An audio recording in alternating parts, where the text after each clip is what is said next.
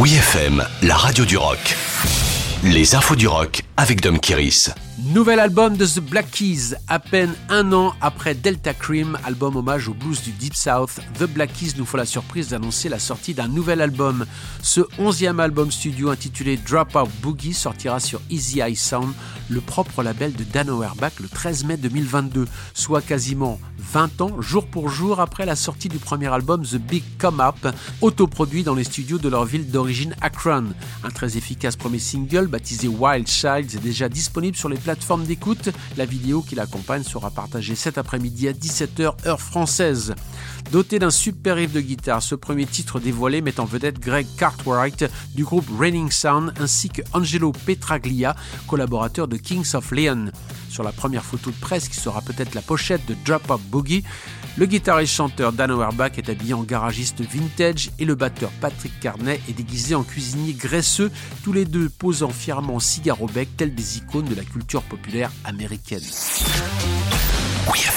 MC5 annonce un nouvel album. Le légendaire groupe américain MC5 repart en tournée aux USA et prépare son premier album depuis 51 ans. Dans une vidéo partagée sur les réseaux sociaux, le guitariste Wayne Kramer annonce que le nouvel album du MC5 sera produit par Bob Ezrin, légendaire producteur canadien de The Wall de Pink Floyd et Berlin de Lou Reed.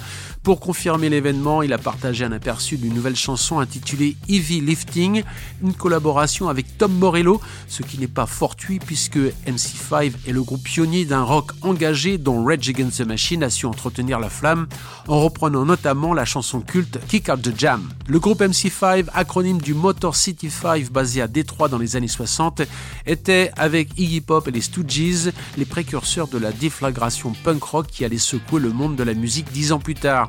Le premier album Kick Out the Jam, capté en public en 1968, est l'un des grands manifestes d'un rock survolté.